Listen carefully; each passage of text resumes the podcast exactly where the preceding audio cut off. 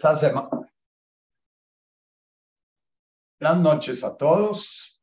Eh, esta semana el, nuestro chat no estuvo así muy movido. Eh, hubo eh, dos o tres dos o tres entradas, una, una fotografía que llegó y que no tengo ni idea a qué se refiere.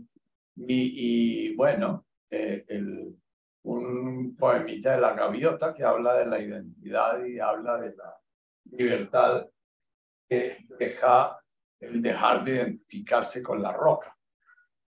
Eh, vamos a iniciar nuevamente con un espaciecito de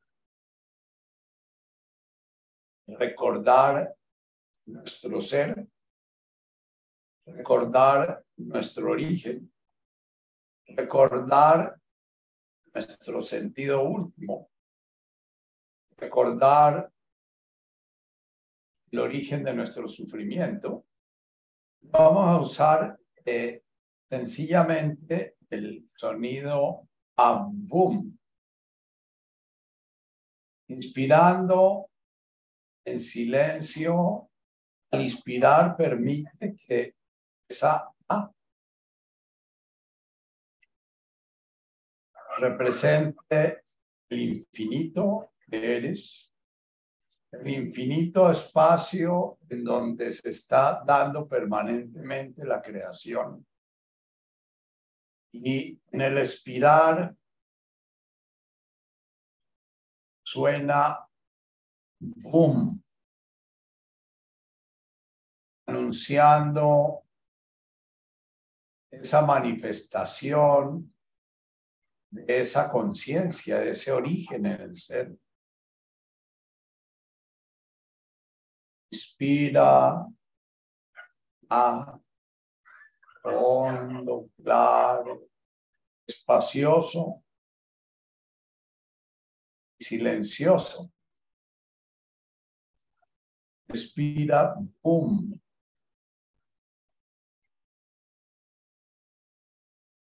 largo y abriendo la creación, abriendo a la conciencia de tu cuerpo, tus emociones, tus pensamientos.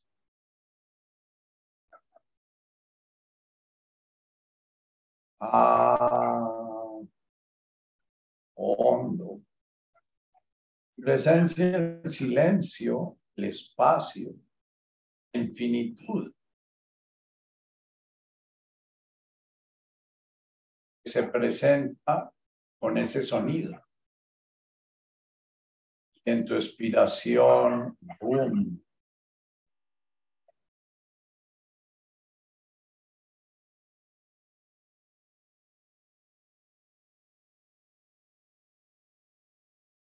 Continúa en esas dos polaridades, en el inspirar, el principio, el origen, en el expirar, la creación.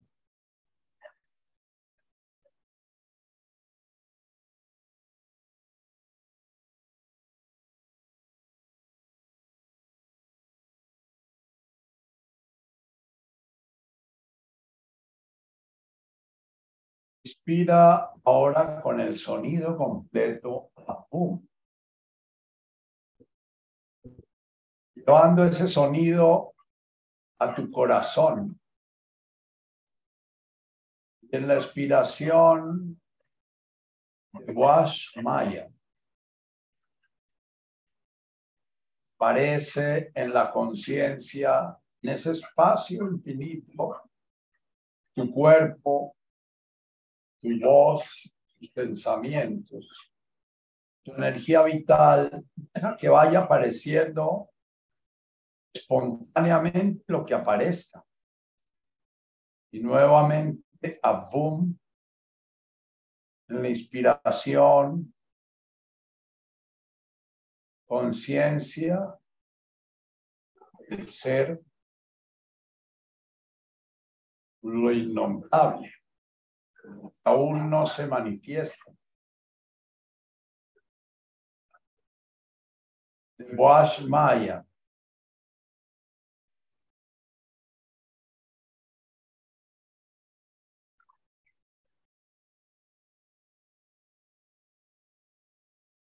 Inspiras en una profunda paz, espaciosidad unidad, integración, Wash Maya. Vas permitiendo que esa une el comienzo y el final de la palabra. Recuerde todas las formas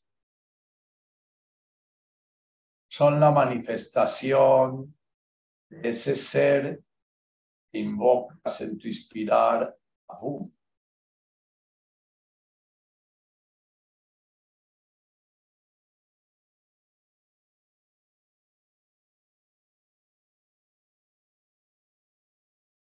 permitiendo que la secuencia de los dos sonidos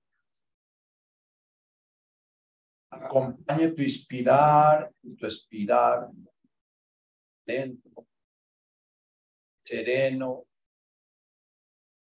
vital, creador.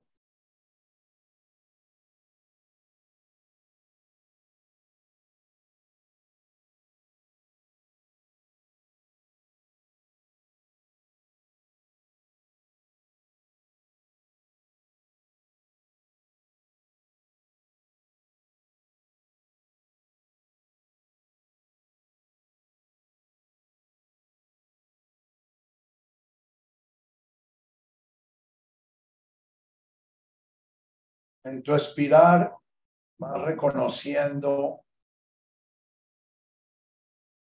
la divinidad, la sacralidad de todo lo que se manifiesta, la sacralidad de esa danza divina. que permite hacer presente al Creador a nuestros sentidos de criatura. Permite hacer presente tu ser, manifestándose en tu cuerpo, tus emociones, tu mente.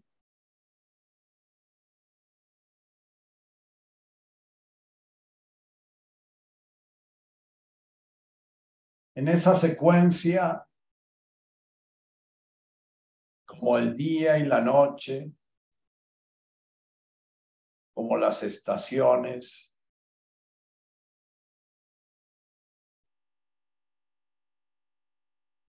¿Recuerdas en tu inspirar tu ser?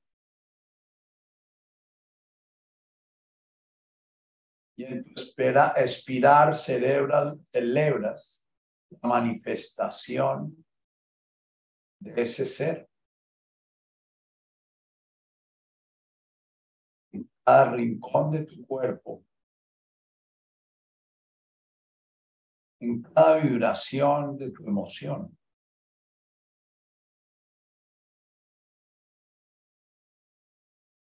En cada pensamiento de ese esa fuente inagotable de pensamientos que se va manifestando la conciencia una a través de tu mente.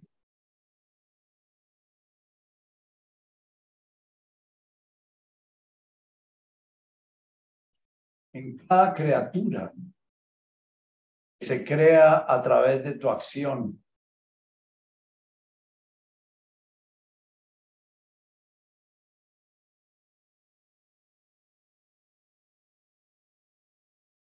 Inspiras profundamente.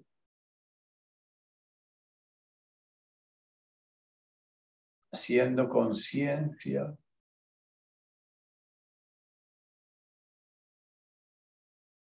ese ser, ese yo soy. Y en tu expirar,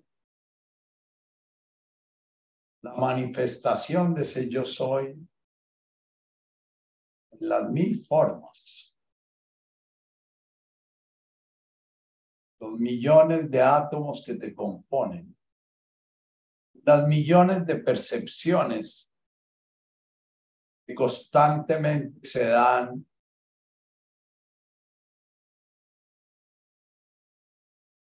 en ese universo maravilloso de tus sentidos, tus oídos, tus ojos. En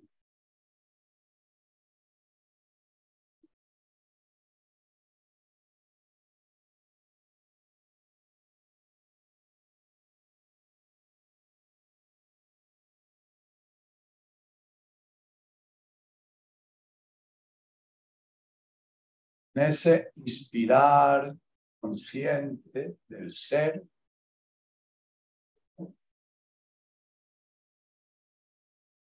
Ese expirar consciente su manifestación.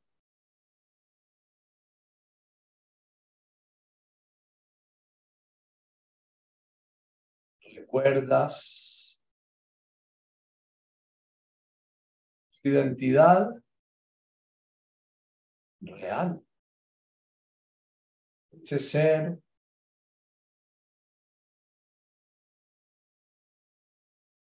ese vórtice de manifestación.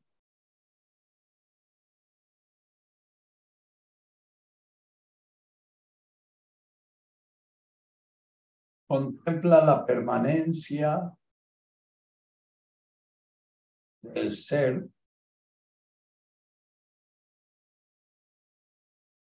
la impermanencia de la manifestación, pensamientos que surgen y desaparecen, emociones que cambian, percepciones y sensaciones permanentemente cambiando, aparecen y desaparecen. Lleva tu conciencia ese universo de manifestación que es tu cuerpo.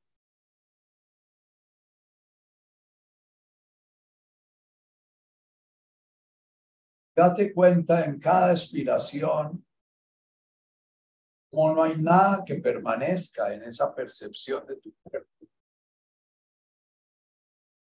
En cada expiración hay una sensación distinta. Hay una energía que se manifiesta en tu conciencia. Tú defines como dolor, como hormigueo, como rasquiña, como incomodidad, como gusto.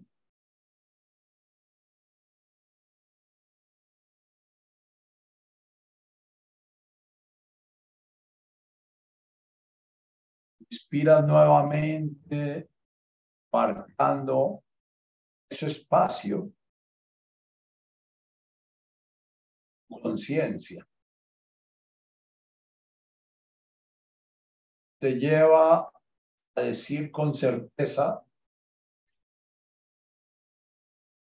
que tú eres el mismo yo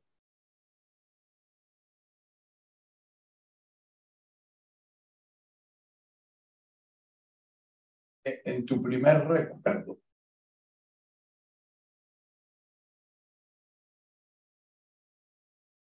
Está presente.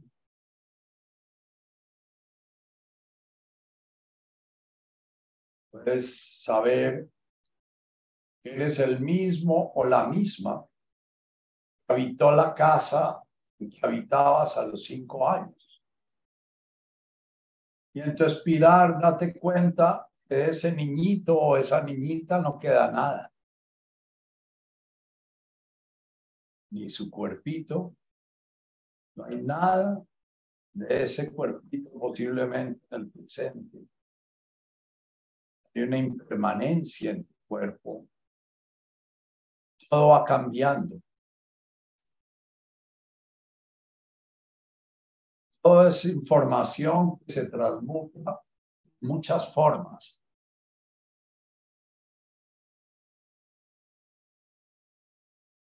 Pero tu ser permanece con una certeza indudable.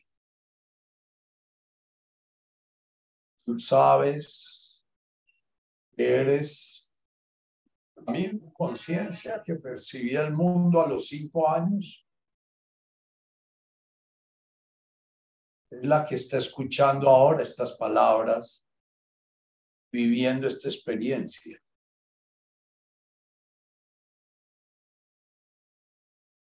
Y en tu expiración vas dándote cuenta que no hay nada que logres que permanezca. Entre un inspirar y un expirar, ni siquiera un, un pensamiento permanece. La emoción fluctúa. La sensación cambia. dándote cuenta del cuerpo que percibes entre una aspiración y otra y vas dándote cuenta que tu conciencia del cuerpo es un flujo tan inestable como el mismo pensamiento.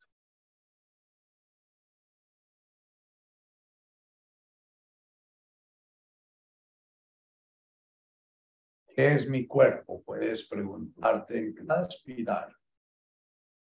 Y la respuesta va a ser ¿qué que sientes frío, o una nuca que sientes tensa, o la sensación de las nalgas en tu asiento,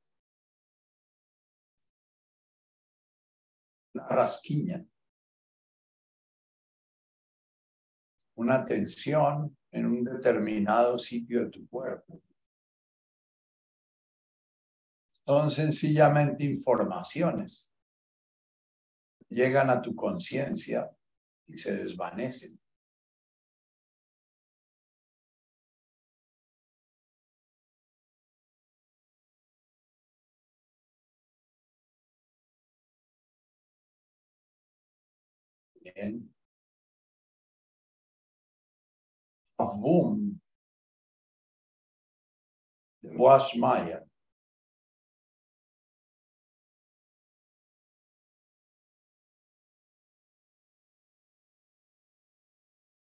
Yo soy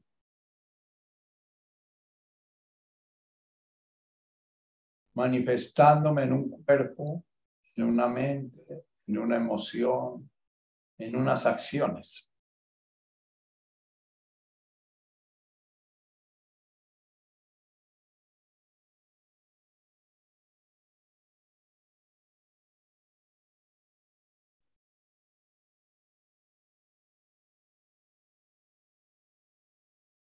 Vamos a seguir utilizando la palabra como el dedo que señala la luna. Para hablar de nuestro ser y su manifestación, nuestro sentido de estar realizando esa experiencia de la conciencia encarnando la manifestación, la divinidad.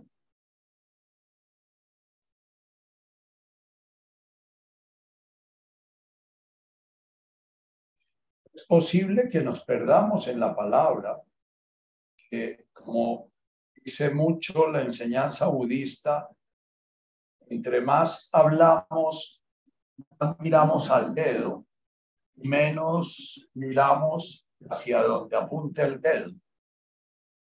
Porque el dedo apunta hacia la no palabra, hacia el silencio. ¿Cómo reconocer esa luna sin quedar atrapados en el dedo que la señala. En la lunes pasado hablábamos de formas de la conciencia refleja la conciencia humana.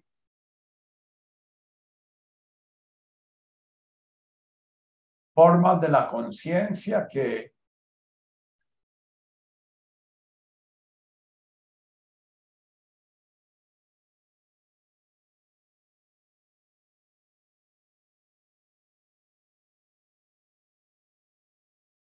nos llevan a crear en ese flujo permanente de Guasmaya formas del mundo distintas.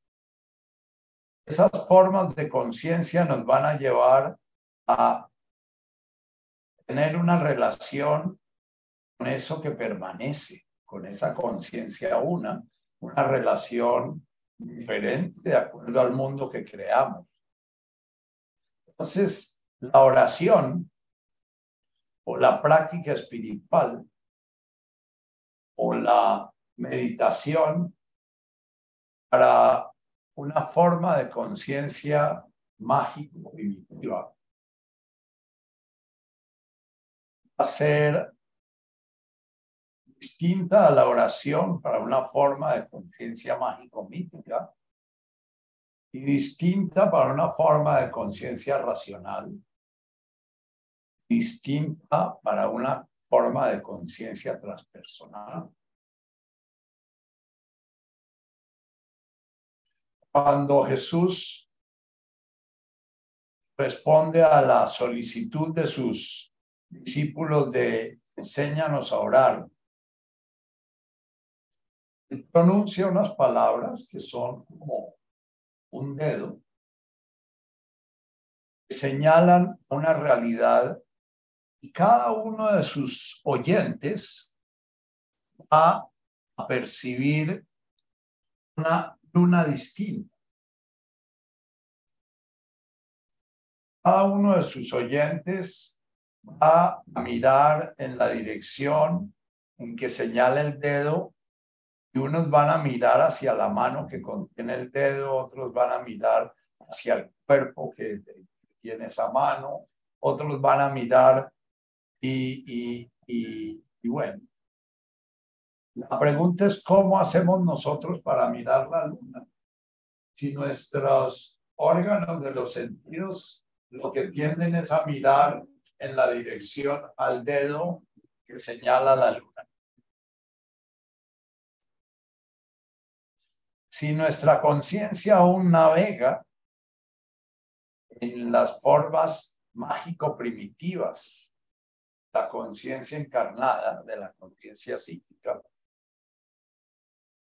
nuestra oración eh, muy posiblemente puede eh, estar llena de rituales para convencer a las entidades que habitan en cada una de las formas manifiestas. Vamos a hacer rituales desde el ritual de sacrificar a nuestro hijo como, como lo marca eh, nuestra historia sagrada con el sacrificio de Abraham eh, queriendo ofrecer su hijo Isaac a Dios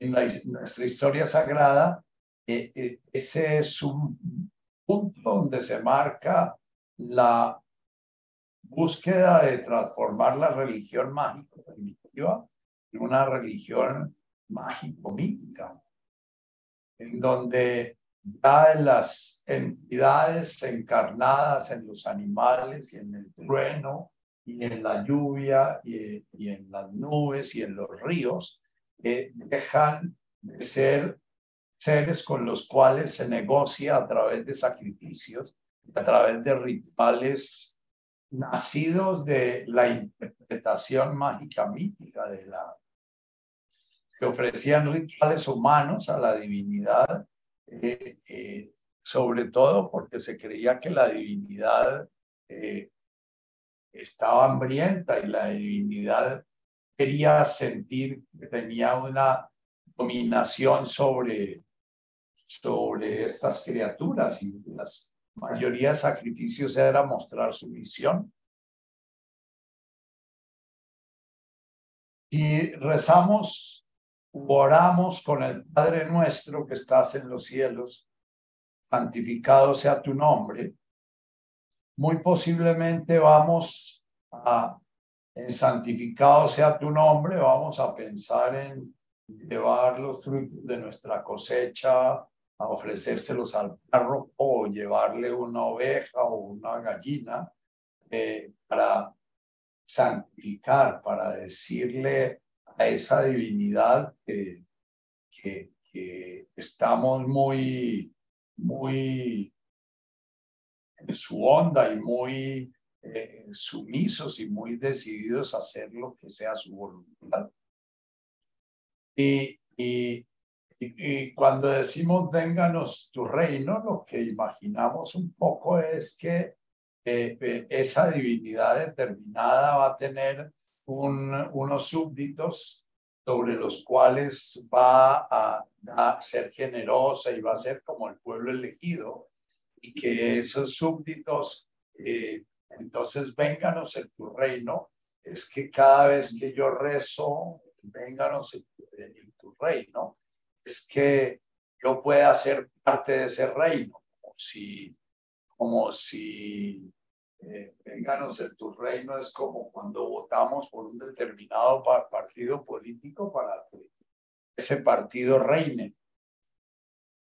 Y vamos a tener un pensamiento concreto, el reino va, va a ser un, un espacio-tiempo geográfico en donde va a haber un orden dirigido concretamente por, por una entidad determinada.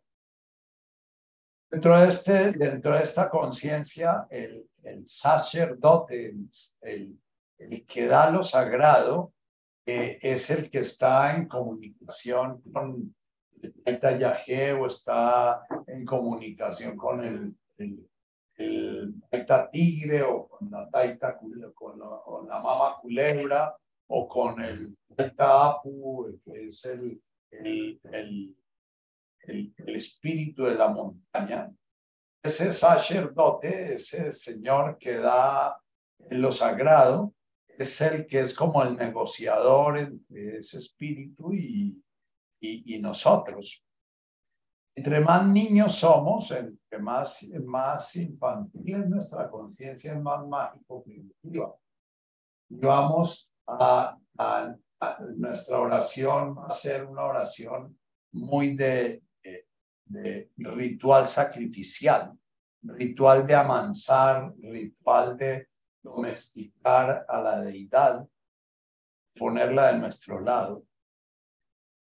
Mensaje de Jesús, que Jesús eh, lo dio así de sencillamente, pum de Guashmaya, eh, es traducido a la, a la, la, al espíritu mágico como eh, como una invocación a un espíritu determinado, que es un espíritu distinto, el, que cobija al pueblo, el, elegido, el que publica, del que cobija a otros seres.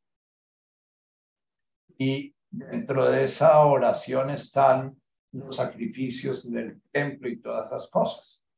Eh, Jesús ya comienza a plantear una una, afirmar el cambio que se comenzó a dar con el, el planteamiento de Abraham cuando ve claramente que no necesita sacrificar a, su hijo. Sin embargo, eso se plantea a través de un espíritu que aparece, que es un ángel, y que le dice a, Abraham que no, no lo sacrifique y que que lo que le pide es otras cosas y le promete la alianza con él. Muchos de nosotros todavía mantenemos mucha conciencia mágica Y posiblemente muchos de nosotros, si nos acercamos a un ritual de plantas sagradas, podemos entrar en comunicación con el Taita Yahé y el Taita Yahé nos va a hablar y nos va a decir cosas. Y de golpe se nos puede aparecer el, el, el elemental del tigre o el elemental del águila, nos puede dar informaciones y nos puede dar y entonces eh, ustedes se preguntarán, ¿y en eso hay una oración valedera? Eh, y yo pienso que sí. que la oración se está dando en toda la conciencia eh, manifiesta. Y cada oración se da en su en el nivel de conciencia que va apareciendo. Una oración es un recordar o un integrar dentro de un espíritu eh, más amplio la, existencia de cada criatura individual.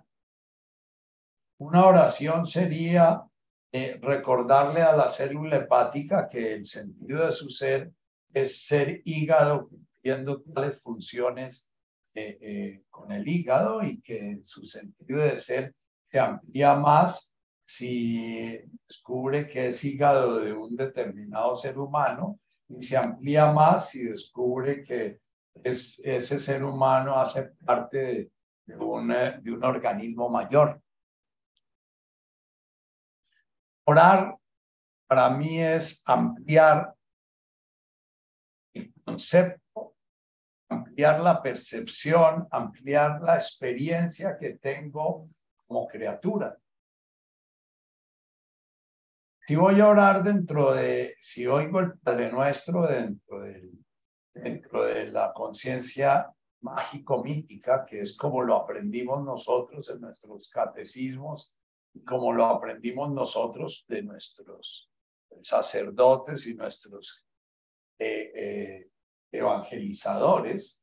Entonces, Padre nuestro, el Padre es un Padre Dios, no es un ser humano, no es un espíritu concreto, no es un, pero es un Padre Dios que todavía tiene muchísimos elementos, una criatura individuada, es un Padre que nos ama o nos rechaza, que nos recibe o que nos, o que nos expulsa, que nos, eh, eh, al cual contentamos o al cual ofendemos, es un padre eh, que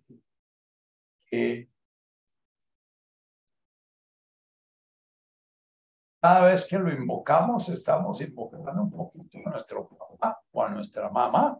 Estamos eh, sintiendo un ser humano que, si le, le, cumplimos lo que él espera de nosotros, va a ser nuestro amigo, Esa fue la forma como aprendimos a orar. Padre nuestro, que estás en los cielos, eres alguien distinto de nosotros y estás en un sitio distinto de donde estamos nosotros. Estás en el espacio mítico.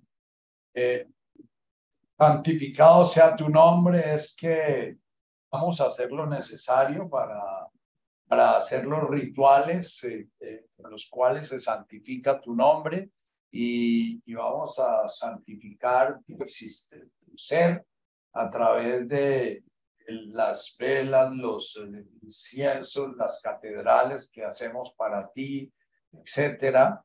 Vamos a, a, a, hacer una, una alabanza a tu grandeza y a tu infinitud como diferente de nuestra pequeñez y nuestra, eh, y nuestra vulnerabilidad, tu poder va a ser algo que, nosotros buscamos eh, estar aliados a ese poder tuyo, porque si no estamos aliados nos destruyes.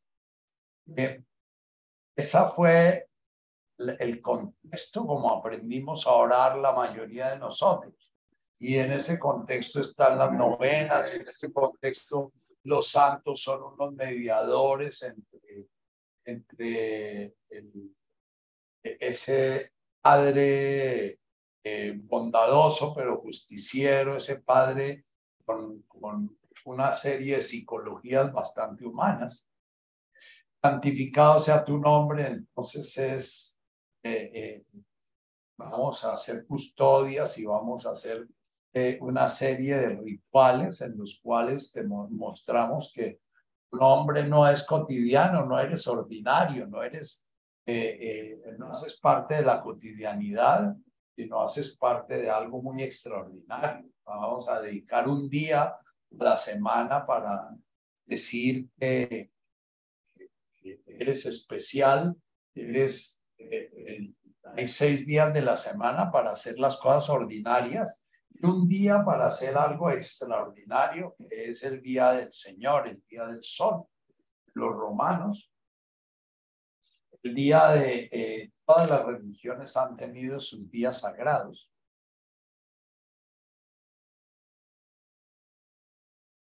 Después, siguiente contexto en, de la conciencia lo podríamos llamar la conciencia centáurica, como la llama eh, eh, Wilber eh, en, en, las conferencias de este señor, eh, ¿cómo se llama el que colgamos? Martínez Lozano, él llama la conciencia racional. La conciencia racional la conciencia que debe comenzar a preguntarse y preguntarse y preguntarse y preguntarse. Y la conciencia racional tiene respuestas en el campo de lo fenoménico, pero cuando las preguntas que se hace la conciencia racional se salen del campo fenoménico, del campo de las cosas concretas, que son medibles, cuantificables, observables, que se tienen algún tipo de constancia en su, en su, en su manifestación, ¿ya? Eh, cuando se salen de, esa, ese orden y entran en los órdenes más sutiles que no son eh, asequibles a nuestros órganos de los sentidos, no los podemos mirar, no los podemos oír, no los podemos tocar, no los podemos sentir. Eh, entonces podemos hablar de una racionalidad, eh, eh, la llamaría una, mente, una mente abstracta, una mente filosófica, una mente, una mente inquisidora. Eh, cuando Jesús plantea su Padre Nuestro Abum de Guasmaya, si lo oímos desde nuestra mente racional, lo único que va a hacer es abrirnos mil preguntas. La mente racional es una mente que observa la realidad y se pregunta y se pregunta y se pregunta y se pregunta. Y, entre más puede mirar, más preguntas salen.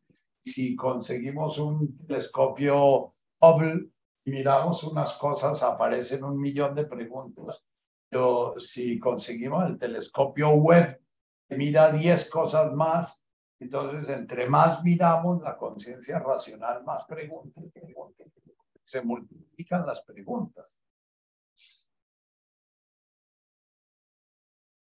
La conciencia racional, que es, digamos, la conciencia que está aflorando en la humanidad posmítica, aflora ya muy tardíamente, eh, pero que ya había aflorado en la época de Buda, porque Buda y en la época de, Sócrates, en la época de Platón, en la época, la época que llaman axial de la conciencia humana, fue la época del siglo III, IV antes de Cristo, eh, eh, esa conciencia racional eh, cuando vimos nuestro Padre nuestro,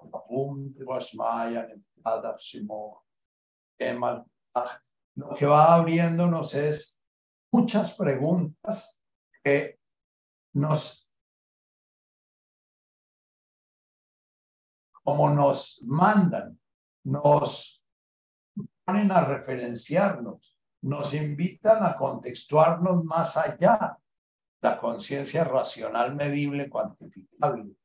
El boom de Guashmaya lo podemos pronunciar mil veces, podemos estarlo pronunciando permanentemente nosotros y, y, y a este nivel eh, no es asible, no logramos crear un padre, un objeto, un Dios eh, asible y cuantificable al que le podemos poner cualidades, sino, sino que cada vez nos estamos eh, como viendo a una cualidad de la conciencia racional, es que la conciencia racional termina rompiéndose a sí misma si no la tomamos en serio, lo vamos más, más allá. Si no nos estabilizamos en un, en un espacio donde decimos eso es así.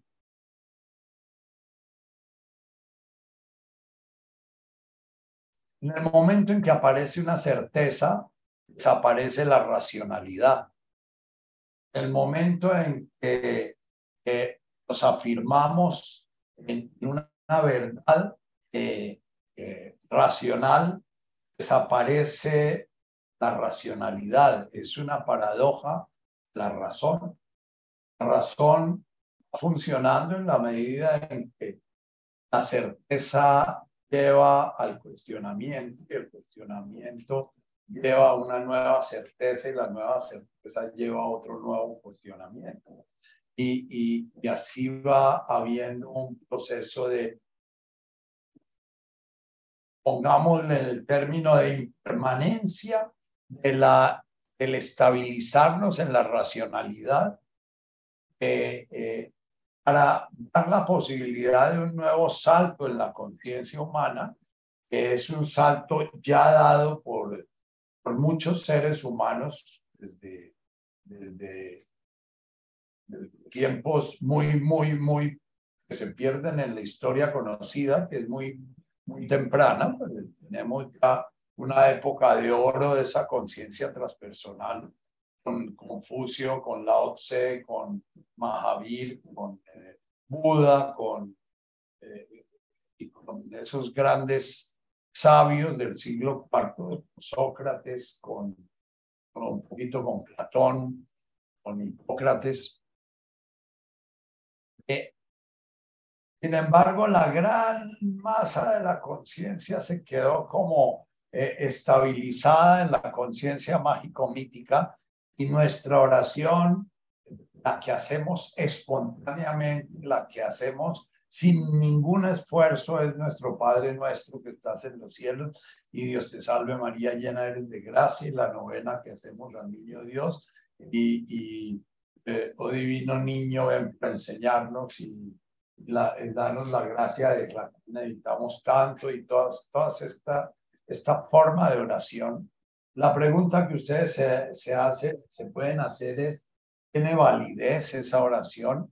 Yo digo, sí, tiene mucha validez. A través de esa oración, eh, personas como San Juan de la Cruz, San Francisco, Santa Teresa y muchos otros seres humanos despertaron y en, en Oriente también la oración que se llama la puya, que es igualita a nuestra oración que se reza a los dioses, se le reza a Shiva, y se le reza a Vishnu, y se le reza a Buda, se le reza y a Buda como un ser que le puede dar a uno determinada cosa. Esa es una práctica y, y los monjes llevan a cabo esa práctica. Es como si toda la conciencia desarrollada en los seres humanos a través del, de la historia del ser humano sigue siendo válida en el proceso de, realizar la conciencia, eh, eh, la realización de la conciencia en el universo manifiesto. Y siempre habrá, como dice Jesús, siempre habrá pobres entre vosotros siempre habrá guerras entre vosotros, siempre habrá una gran cantidad del organismo humano que está desempeñando funciones de conciencia mágico primitiva, mágico mítica y, y, racional, para algunos pensadores mágico racional, que la, el racional consciente también hay una cantidad de rituales mágicos eh, para poderse estancar y no seguir adelante. El, el, el, la, la, mente racional puede estancarse en el estado de conciencia de la ciencia eh, newtoniana, en la cual podemos hacer carros y podemos eh, eh, hacer motores de explosión y podemos hacer microscopios y podemos hacer vacunas y podemos y quedarnos ahí y sentir que ahí llegó nuestro límite. Podemos estancarla en, en la conciencia que se llama la conciencia en la inteligencia productiva, o sea, la inteligencia sirve para producir cosas, sirve para producir ventaja biológica, sirve para producir eh, eh, comodidad, sirve para producir dinero, sirve para producir confort, es un poco hacia donde ha derivado la, la, conciencia mental, eh, la inteligencia contemporánea. Es inteligente el que puede producir, el que puede generar eh, eh, valores y el que puede generar cosas. Y cada uno de nosotros, el siguiente salto de la conciencia, como les decía, ya lo dieron los, los, los sabios de antaño, como dice el Tao Te Ching, eh, pero lo dieron eh, unos pocos seres humanos, pero la gran masa de la conciencia hemos quedado como, como ensopados en, en, esa conciencia mágico-mítica. Y como les he dicho muchísimas veces, eh, la, entre más avanzamos en esta cultura que llamamos materialista, ¿por qué le llamamos materialista? Porque la mente se ha engolosinado con lo material, con lo que puede ser medido, reproducido eh, y con lo que nos da la ilusión de control de la realidad. la mente se ha engolosinado con lo impermanente, con, con ese, eh, con multiplicar la multiplicidad de seres que se manifiestan y hemos creado el mayor de los mitos, que es el individual, solitario. Cada vez lo reforzamos más, como he planteado muchas veces, con el libre desarrollo de la personalidad, con la personalidad individual, con la importancia de la, de, la competencia, la importancia del, éxito en lo productivo.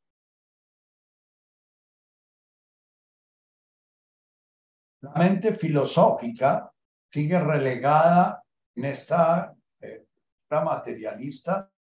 Hay miles de pensadores eh, eh, científicos, que es como la nueva religión, empeñados en manejar los carros eléctricos y generar cada vez más tecnología que produzca llegando a producir la, lo que llamamos la inteligencia artificial. Es una inteligencia que produce muchísimo, pero que no tiene conciencia, que, no tiene posibilidad de hacer conciencia.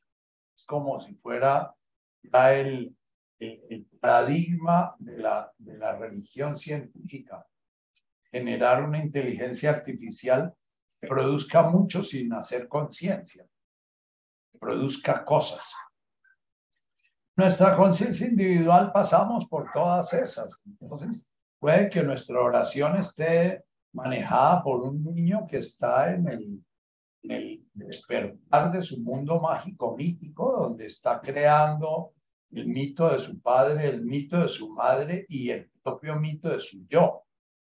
Y, y puede que nunca salgamos de ahí, que nos pasemos toda esta encarnación y la conciencia una se está manifestando a través de esa ventanita chiquita, es la conciencia mágico primitiva. Eh, vamos entonces a estar eh, eh, viviendo los mundos de la fantasía y los mundos de la, la creación de los juguetes y los superhéroes y, y, y, haciendo rituales para nosotros mismos para poder controlar la realidad a través de, de nuestras, de nuestras historias personales, ¿no?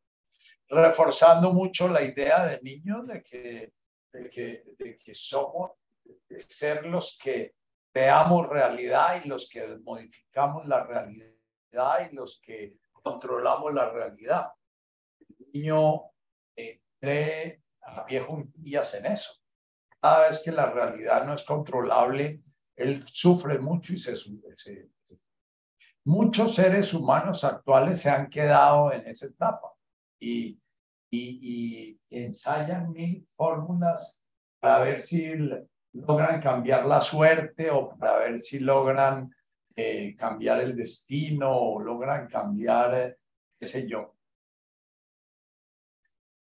La mayoría de nosotros estamos ya en la siguiente etapa, que es ya la, una, eh, una conciencia mágico-mítica, y entonces hemos creado todos los mitos del yo, del ego, eh, poder controlar la realidad a través de la disciplina y controlar la realidad a través del conocimiento, controlar la realidad a través del dinero y controlar la realidad a través de nuestras habilidades eh, físicas y nuestras habilidades intelectuales y controlar la realidad.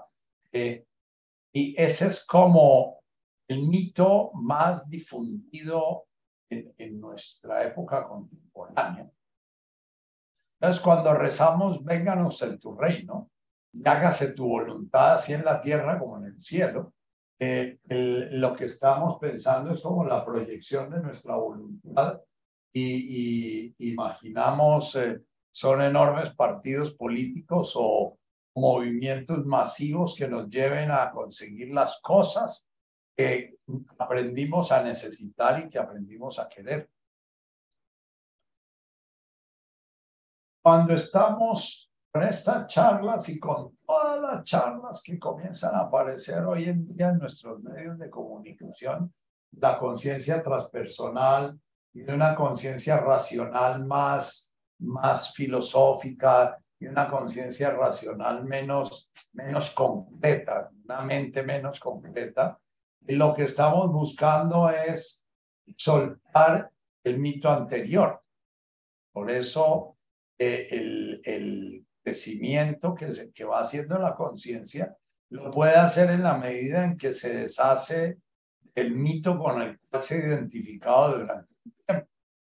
Si las culturas mágico-primitivas no hubieran renunciado a, a, sus, eh, sus eh, creencias mágico-primitivas, estaríamos eh, todavía expulsando demonios y expulsando eh, malos espíritus y exorcizando las casas y echándole humo para que se vayan los, las malas energías y había mucho de nuestra nueva era eh, quedó asentada en ese mundo mágico con sus saumerios y sus perditas y todas las cosas. A mí me parece muy, muy, muy como poco inteligible para mi mente racional eh, todo ese budismo tibetano en donde se trabaja la mente transpersonal, ciencia transpersonal, y al mismo tiempo la, la conciencia mágica primitiva, que con todos sus eh, amarradijos para controlar al espíritu de no sé qué y la otra cuerdita que, con, que mejora la suerte y la otra cuerdita que nos protege de, los maleficios y protege de los rezos.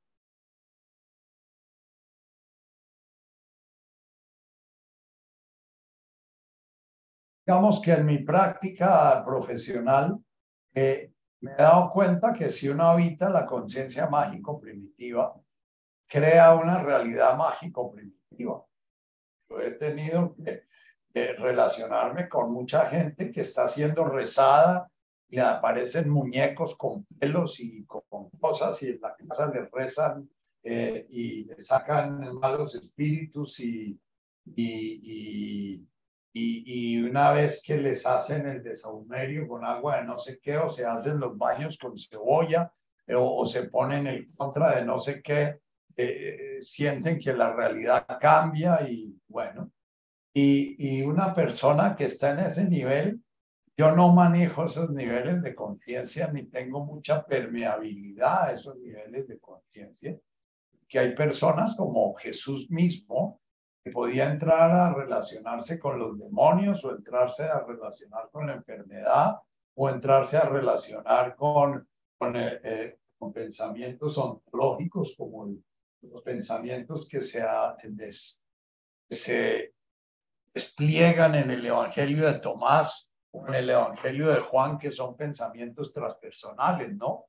Los cuales se plantea que el ser humano es eh, eh, es uno con la conciencia una eh, y que, que su identidad es esa unidad que se manifiesta a través de un yo chiquito que se llama Napsa, pero que ese yo chiquito es la manifestación de ese yo uno. Y bueno, entonces Jesús navegaba en todos los niveles de conciencia. Y cuando decía sus parábolas, sus parábolas las decía para todos los niveles de conciencia. Entonces, eh, esta explicación da algo porque muchos de nosotros puede que estemos orando a veces en un nivel de conciencia, eh, eh, no podemos llamarlo inferior ni superior, más infantil, a veces en un nivel de conciencia más, digamos, más racional, y a veces puede que tengamos eh, también vislumbres de conciencia transpersonal, en donde, al cual los invito yo, por ejemplo, con la meditación que les dirigí esta mañana, ¿no? A Bum, Maya, en el nivel transpersonal es el yo, el yo es Abum, de Washmaya es ese yocito que se manifiesta. ¿Ya? Entonces,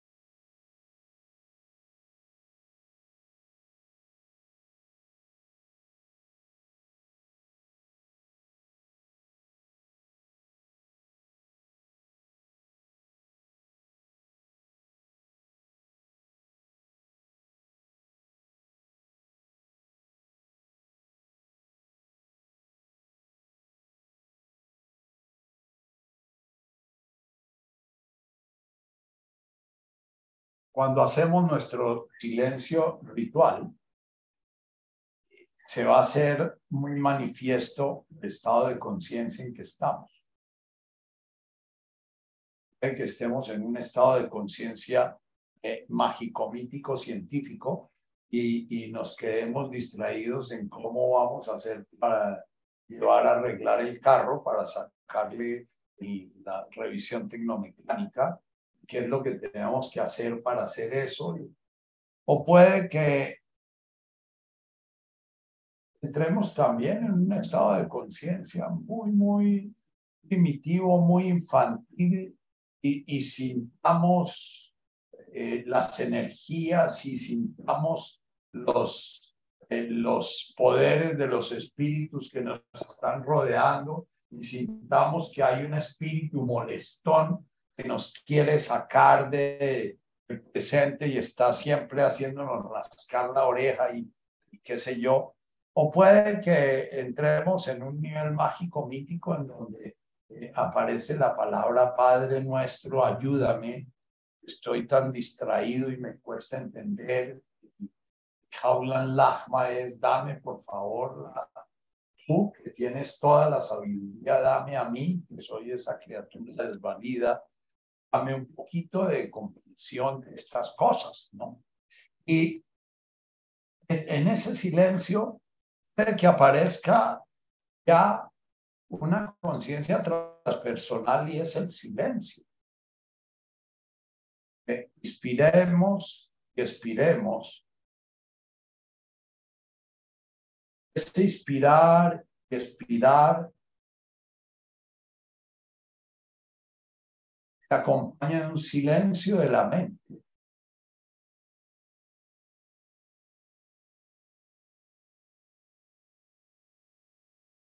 de un sentir esta criatura es una criatura más que está respirando los millones de criaturas que respiran en este universo y que mi respirar es el respirar de la criatura manifestando esa conciencia una que se manifiesta en esta criatura. Ahora, cuando yo hago esta definición transpersonal, estoy con un dedo señalando algo que no se puede nombrar. la conciencia no se puede nombrar. Conciencia, cuando decimos conciencia, lo que aparece es el vacío. Si aparece un objeto, o si decimos Dios, en la conciencia transpersonal, lo que aparece es el vacío. Por eso el nombre de Alá lo que no se puede nombrar. Entonces, a donde va todo este enfoque del Padre Nuestro en arameo, eh, en la lectura que nos permite Neil Douglas de su interpretación de las palabras que usó Jesús, es apuntar el dedo a lo transpersonal. Pero lo transpersonal necesariamente no va a estar presente y lo vamos a estar llamando permanentemente y lo llamamos a través de estar mirando bondadosa, amable y misericordiosamente las otras formas de conciencia que aparecen en la medida en que invocamos. Orar a nivel transpersonal es contemplar, a nivel transpersonal la oración se llama más meditación que oración, porque eh, en la oración no estamos pidiendo cosas, la oración no estamos eh, pidiéndole a un ser fuera de nosotros que nos algo que nos hace falta. La oración lo que buscamos es recordar, dice, dice Jesús, que no nos perdamos en el olvido y no nos dejemos llevar por el olvido.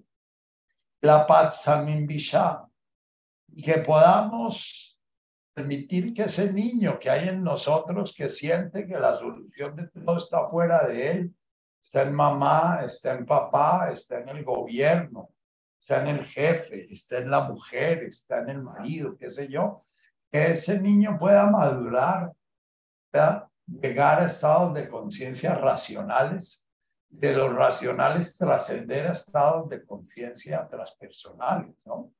Transpersonal, el, el estado de conciencia racional todavía ve y tiene el mito hay un yo separado que es el que piensa, hay un yo separado que es el que va a obtener la iluminación, hay un yo separado que es el que le da sentido a esta vida separada y que esta vida separada tiene un sentido independiente del universo completo.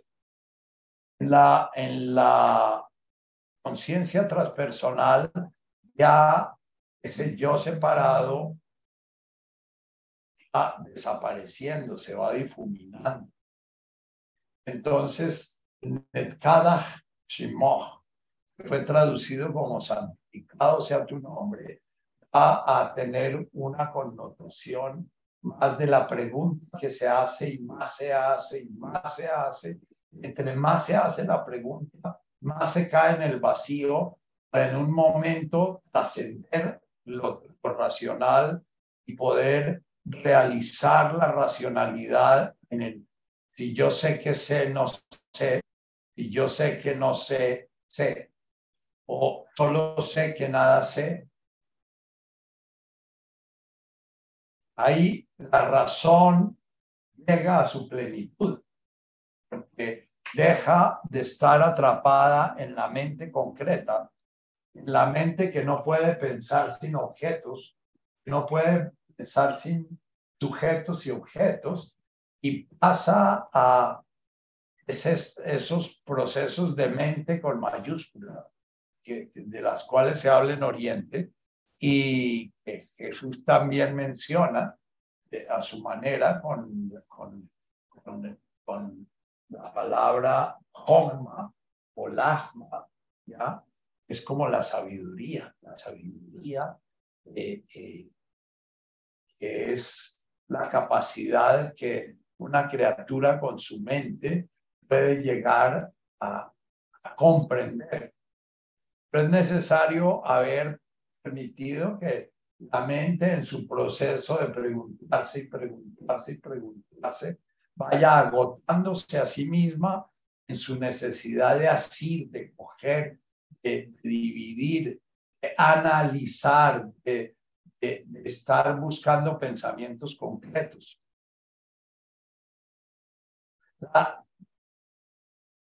permitirse preguntar, que yo les insisto tanto, es muy importante en este camino, en este camino progresivo. Que nosotros oímos muchos videos hoy en día de la Baita y muchos videos como los de Yolanda Durán, eh, eh, que son personas que en un momento determinado la conciencia racional, la conciencia mítica, la conciencia eh, primitiva se brincó de una vez la conciencia una. La conciencia una se reconoció como el origen de todas esas otras formas de conciencia y se instaló allá. Ella llama a esa conciencia el silencio, lo mismo que Pablo Dors. Eh, y bueno, desde nuestra conciencia mítica, entonces, y de nuestra conciencia racional, entonces vamos a buscar dos caminos, o hacer un mito de la iluminación, entonces vamos a andar persiguiendo ese mito de el día que nuestra mente se silencie o ese mito del día que nos iluminemos y comprendamos todo y ese mito y ese mismo mito nos va a llevar a, impedirnos el, el salto del contexto de la criatura, que es la mente, a el creador, que es el que se manifiesta en la mente. Cuando yo ando creando un mito de la o un mito del despertar, o un mito de, de la santidad, o un mito del silencio, eh, o un mito de la conciencia, entonces se me escapa. Cuando trato de asir la conciencia, me paso al dedo, dejo de, dejo de estar tratando de mirar la luna que no se ve. Durante mucho tiempo en nuestra vida tenemos que estar mirando el dedo que señala y mirar hacia dónde señala y no vemos nada. Pero cada vez que tenemos la tentación de mirar para atrás y comenzar a ver la mano y ver todo lo demás que está señalando, entonces es recordar que tenemos que mirar es hacia donde señala el dedo, ¿ah? hacia ese vacío en que, se dirige el Netkadach, es no hay nada. Hay que permitir que se silencie todo para poder comenzar a percibir el Shmoch, hay que permitir el espacio de silencio para, para que metafóricamente hay que dejar de mirar el dedo para, eh, para mirar en la dirección en, que dirige el, el, dedo. Hay que dejar de hacer el mito del río para poder llegar a ser sea, no hay que dejar de hacer el mito de la ola para poder ver el, el, el sustrato, el, ser de la ola, que es ser el océano. Hay que dejar de estar observando la forma de la gota, que la forma de la gota es el mundo de las palabras. Y para pasar a mirar la gota. Entonces, el trabajo, eh, el orar, es al principio estar armando el dedo y armando el dedo y armando el dedo que va, que señala a la luna. Pero en un momento determinado hay que soltar el dedo eh, para poder mirar en la dirección que apunte el dedo. Cuando oramos con mantras, oramos con el Padre Nuestro en arameo, o las bienaventuranzas en arameo, o con los inanas, que son los dichos de Jesús en arameo, eh, hay la ventaja de que Abum no es un sonido asociemos con algo concreto como Padre, ni Guasmaya es un sonido que asociemos con algo concreto como el cielo o la tierra.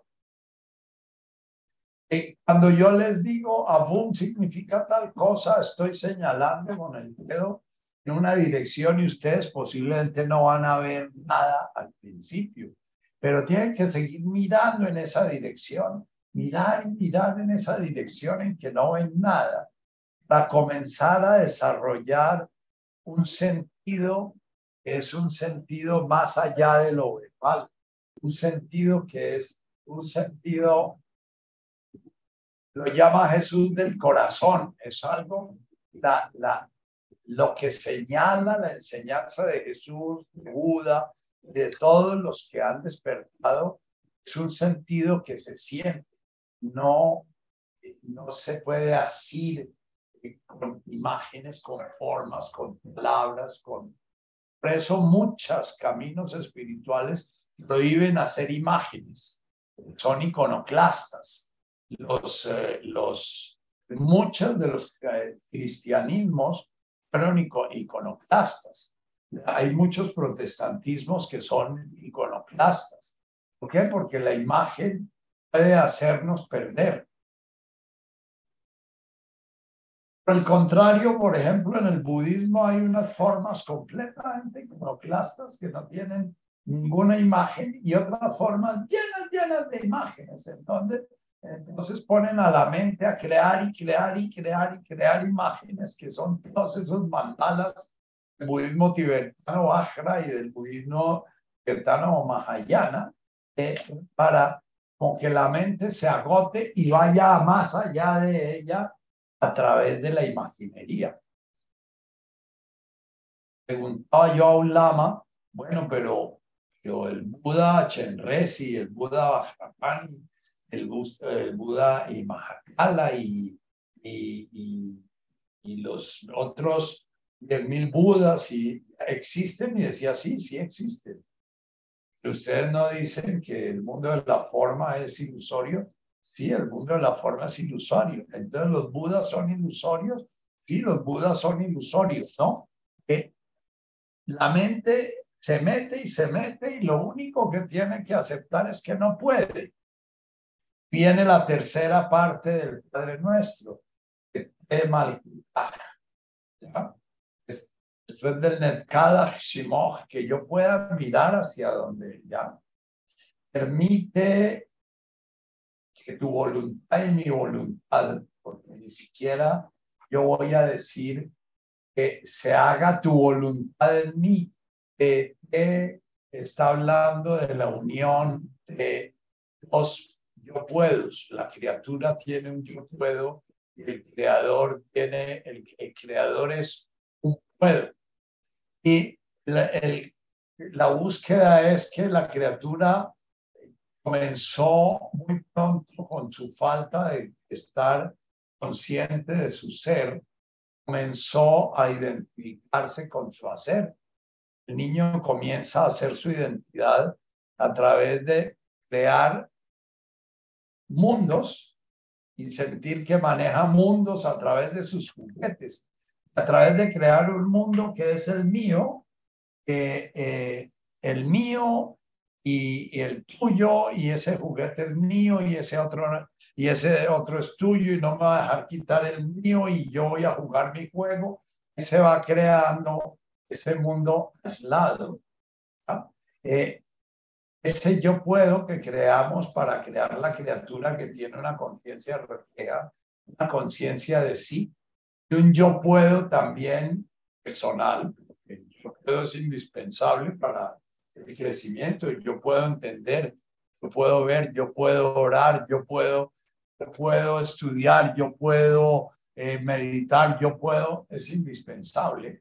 Pero ese yo puedo hacer un mismo proceso que en cada Shimon. Es esa mente, la voy a vaciar. Si yo sé que sé, no sé, pero primero tengo que saber qué sé para que me vayan saliendo las preguntas para llegar a darme cuenta que no sé, solo sé que nada sé, decía Sócrates, ¿no? Eh, eh, ese yo puedo también va a terminar en lo mismo. La criatura está construida, ese Adán, o dice el mito del paraíso, creado de barro, no va a quedar al servicio de ser esa estatua de barro, sino que va a ser recibir el soplo divino para manifestar el soplo divino. Es Adán. Adán eh, eh, en, en, hebreo es A, Abum, el origen está en el todo, y Dam, la manifestación en la criatura, el todo manifestándose en la criatura.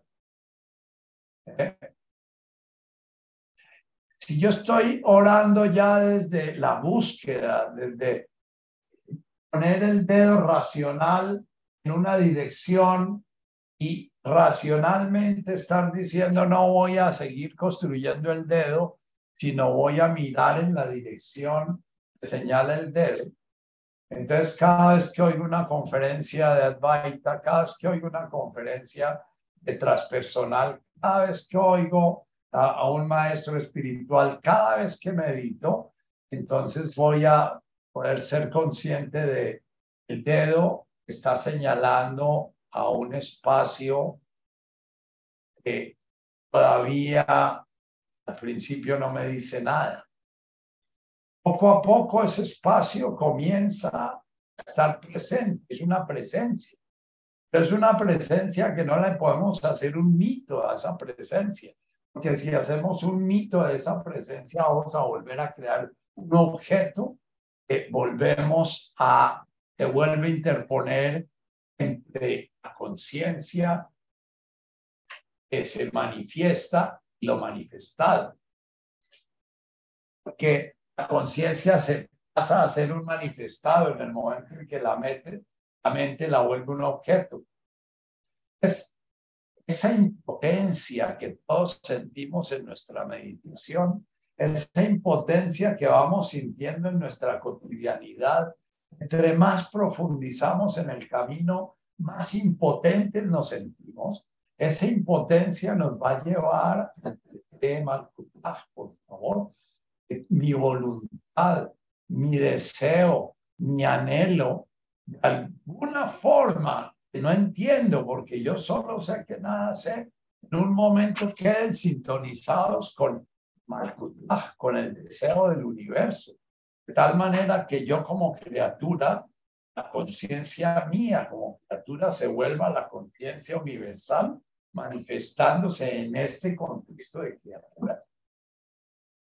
Y entonces cada vez que digo Tete estoy dándome cuenta de que yo puedo estar al servicio de esta criaturita porque no pago impuestos o porque no le dieron la carne que era o porque está peleando porque está vegetariana o porque está peleando porque, eh, porque Petro o porque Duque o porque está peleando.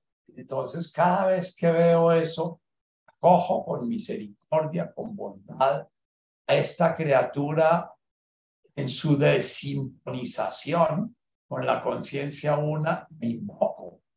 Invocar es señalo con el dedo en una dirección que no conozco, que es esa dirección en donde mi conciencia y la conciencia del universo están integradas. Y yo ya no tengo deseos personales, sino que mis deseos son los deseos del universo. Yo ya no soy una gotita separada, sino que yo estoy fluyendo en el río. Entonces termino el canto con Nehuesibianaja y Cana de Boashmaya. Entonces, ¿a dónde señalo?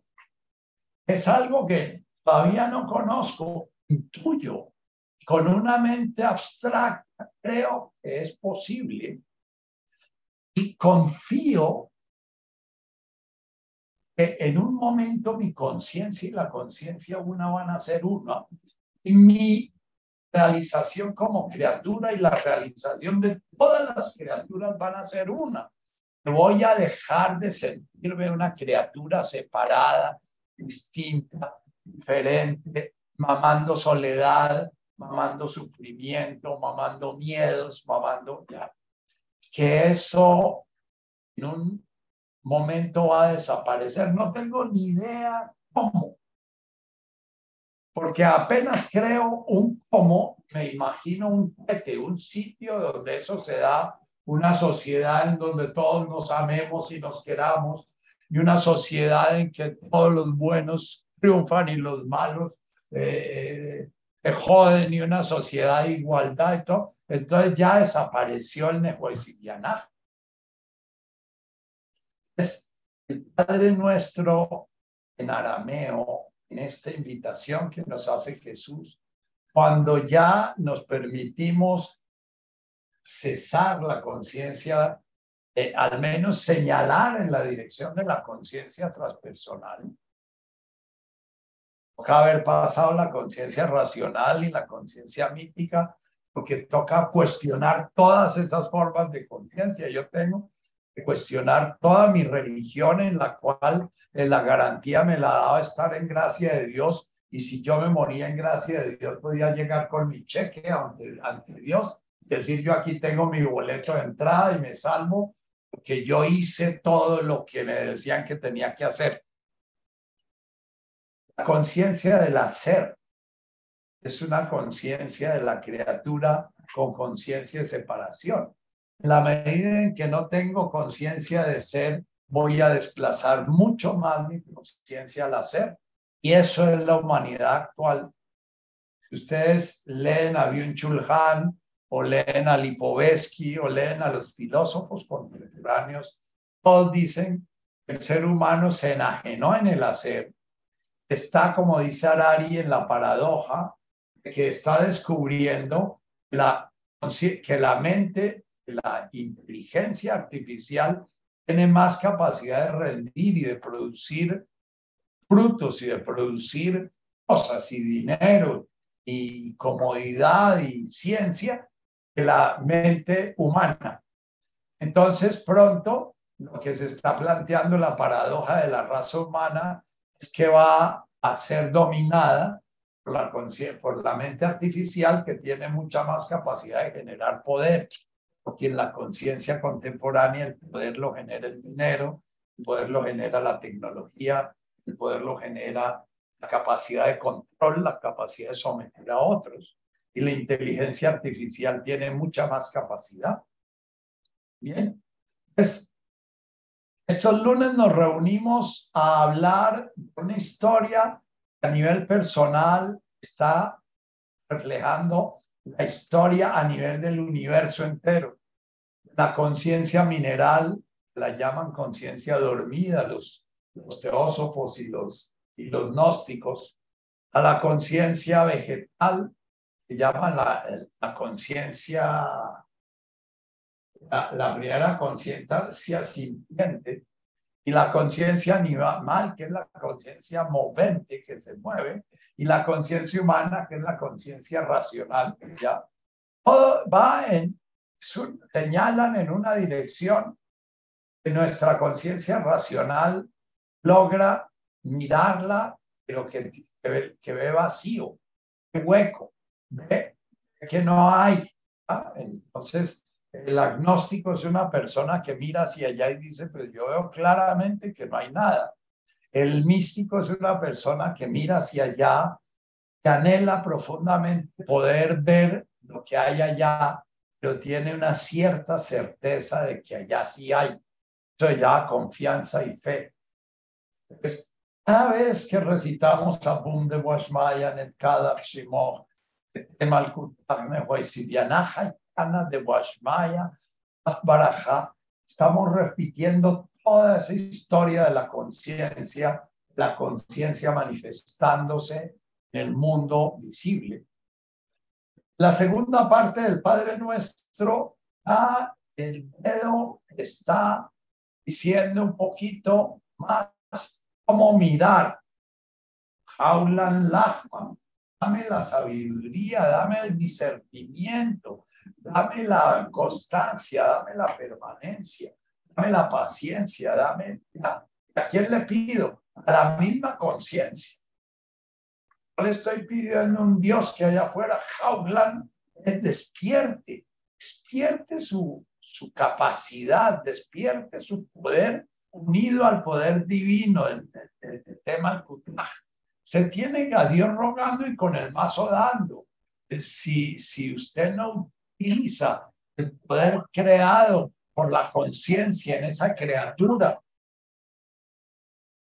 en que se está manifestando, tampoco va a ser el camino. Entonces, el, el, el, la segunda parte del Padre Nuestro es muy en la línea de mírese y conéctese para poder recorrer ese camino que se menciona en la primera parte. Y esa gana de quedarme aquí mirando el dedo y mirando la mano y analizando si el dedo está contraído o está dilatado y analizando lo que compone el dedo y mirando las palabras que describen el dedo y ya. Esa es una tentación profunda. Entonces, Vasoclan, ayúdame a soltar esos lazos que tengo con la tierra firme. Tunryu Suzuki dice, el camino de la espiritualidad es montarse en un crucero en el que apenas se deja la tierra, se nos avisa que ese crucero se va a hundir. Y haga lo que haga, no voy a poder hacer nada. ¿Ah? Eh,